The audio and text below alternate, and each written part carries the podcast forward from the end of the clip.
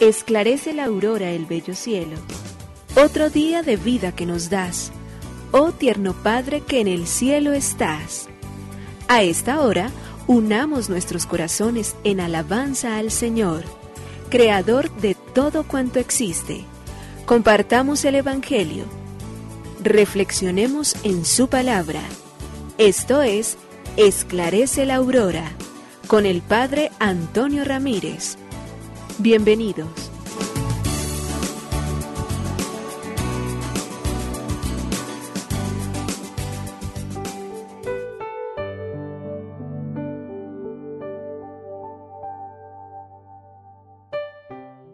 Muy buenos días. Hoy miércoles 10 de agosto del año 2022. Aquí estamos iniciando esta jornada dándole gracias a Dios, pidiendo que su bondad y su misericordia nos sostenga y nos acompañe siempre para que seamos testigos siempre del buen obrar, del buen vivir, para que demos realmente fruto y fruto abundante.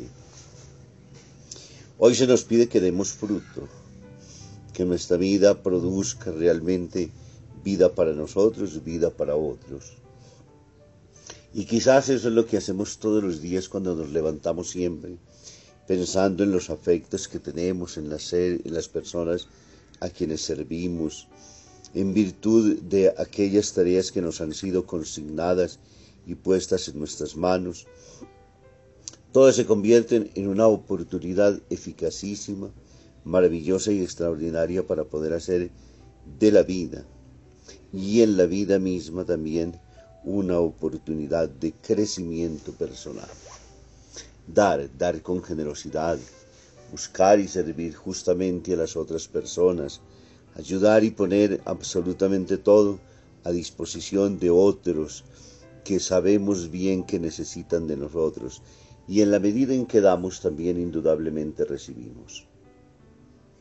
La vida es un círculo maravilloso en el cual lo que hacemos es, en la medida en que nosotros vamos dando, también vamos recibiendo.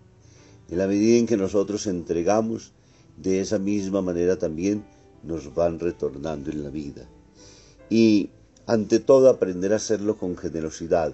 Dios sabrá el tiempo, Dios sabrá el cuándo, Dios sabrá el cómo llegarán justamente esas cosas. Lo cierto es que todo en la vida finalmente siempre retorna, en bueno o en malo, dependiendo de lo que nosotros hayamos hecho, pero no nos cansemos nunca de hacer el bien, no nos cansemos nunca de buscar y de hacer con las fuerzas necesarias que nos vienen de lo alto particularmente, obrar siempre con rectitud.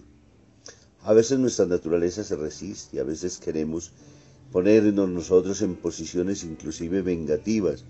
A veces sentimos que esas fuerzas extrañas que nos llegan a nosotros y nos empujan a querer hacer cosas malas caminar en contra de los otros, sucede con muchísima frecuencia.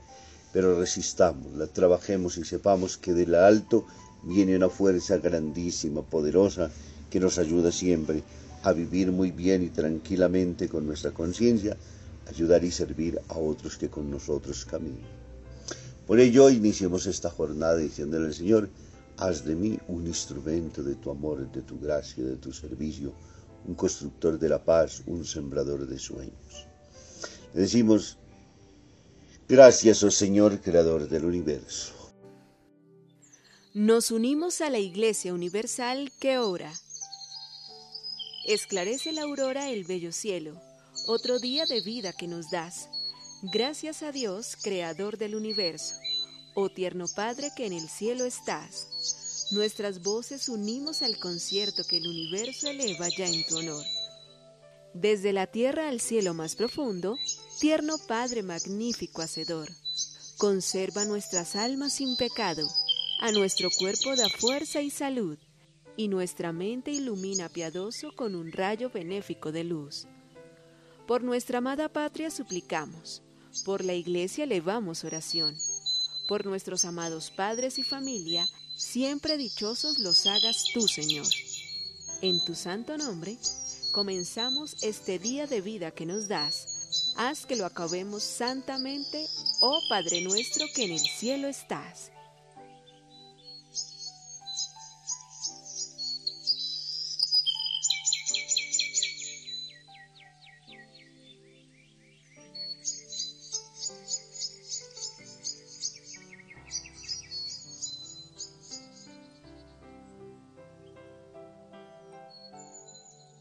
Fidelidad.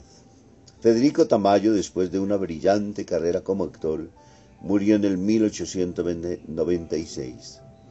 Asistió al entierro su perro, desde el traslado de su casa hasta el cementerio de la Almudena. Al terminar la ceremonia de inhumación, el perro se quedó junto a la tumba de su amo. Al día siguiente se presentó en la casa de un amigo de Tamayo, el señor Gras, donde le dieron de comer y alojamiento por la noche. Cada mañana desaparecía para volver por la noche, semana tras semana. Un día no regresó. El señor Gras estaba preocupado hasta que alguien de la casa de Tamayo le envió una nota diciéndole que el perro había muerto sobre la tumba de su antiguo amo, a donde acudía cada mañana. No cabe duda. Muchas veces los animales nos dan unas lecciones de fidelidad maravillosas. Eso, lo del perro, es particularmente proverbial. Y es que la fidelidad es una de esas virtudes fundamentales en la convivencia humana.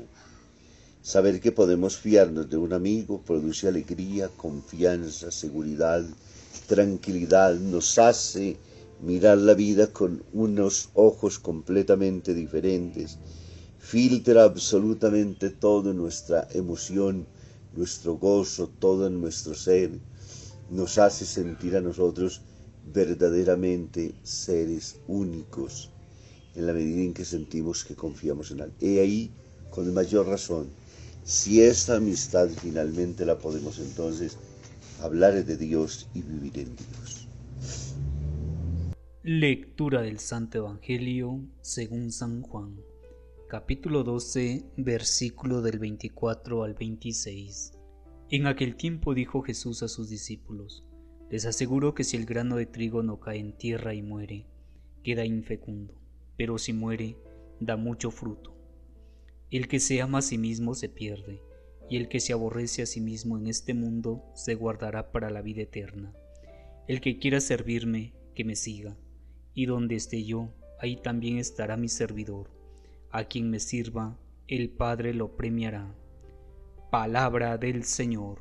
Gloria a ti, Señor Jesús. El Evangelio de Juan, el capítulo 12, versículos del 24 al 26, Jesús dice a sus discípulos, yo les aseguro que si el grano de trigo no cae en tierra y muere, queda infecundo.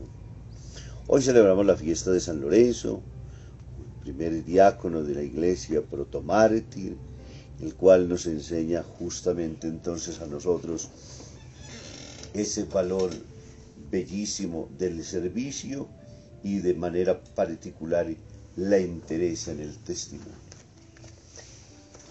Nos hemos preguntado mucho siempre frente a lo que sucede con nuestra vida, cuando es sacrificada, cuando es donada. Toda vida tiene que estar abierta siempre a un don trascendente. San Pablo nos dice, nadie vive para sí y nadie muere para sí. Vivimos siempre en relación a otros, vivimos siempre en virtud de otros. ¿Por qué?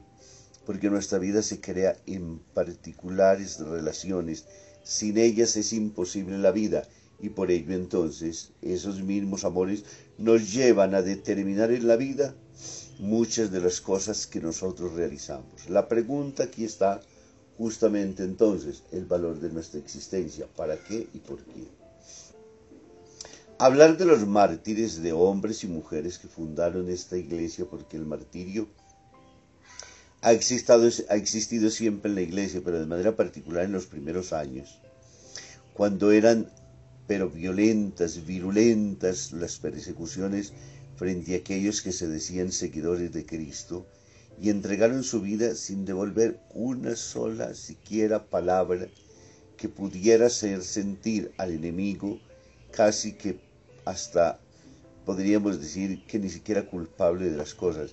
Estaban dichosos, dichosos de poder entregar su vida por Cristo. Y esa misma semilla o esa misma sangre que entregaron se convirtió en semilla de nuevos cristianos. Es decir, nosotros al ver ese entusiasmo con el cual estos mártires llegaban al suplicio hizo entonces que muchos se convirtieran y comenzaran a caminar dando testimonio y razón de su fe. Y cuando Jesús dice entonces que el grano de trigo si no cae en la tierra queda infecundo, mire, todo en la vida para poder producir fruto tiene obligatoriamente que sufrir siempre un poco.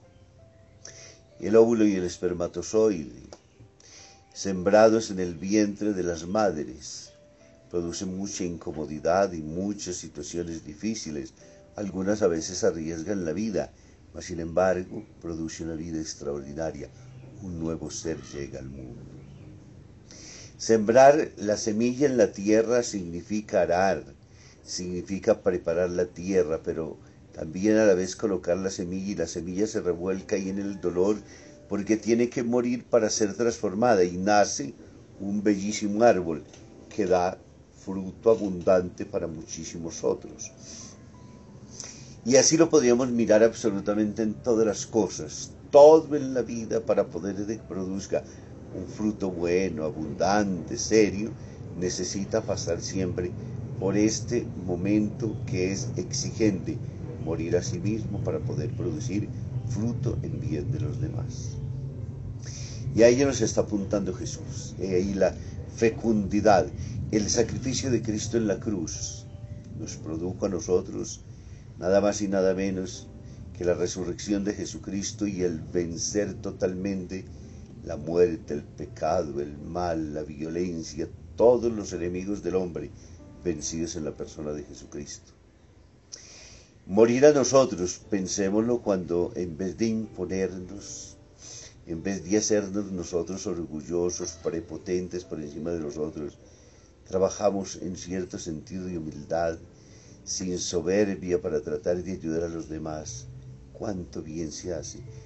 Hay tantas formas de poder entender cuando se habla del morir, no solamente del hecho de entregar la vida, sino de muchas de nuestras actitudes que indudablemente muestran a veces que nuestra acción es egoísta.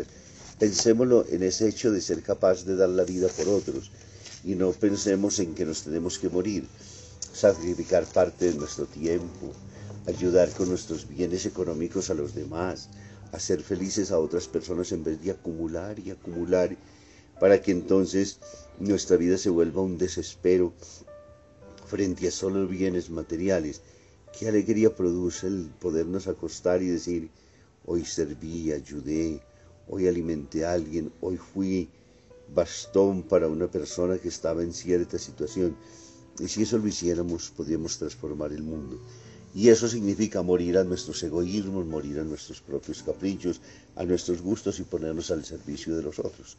Y hay miles de formas en las cuales el Señor nos puede y nos permite a nosotros construirnos en el bien. Que nos bendiga el Padre, el Hijo y el Espíritu Santo. Muy feliz día para todos.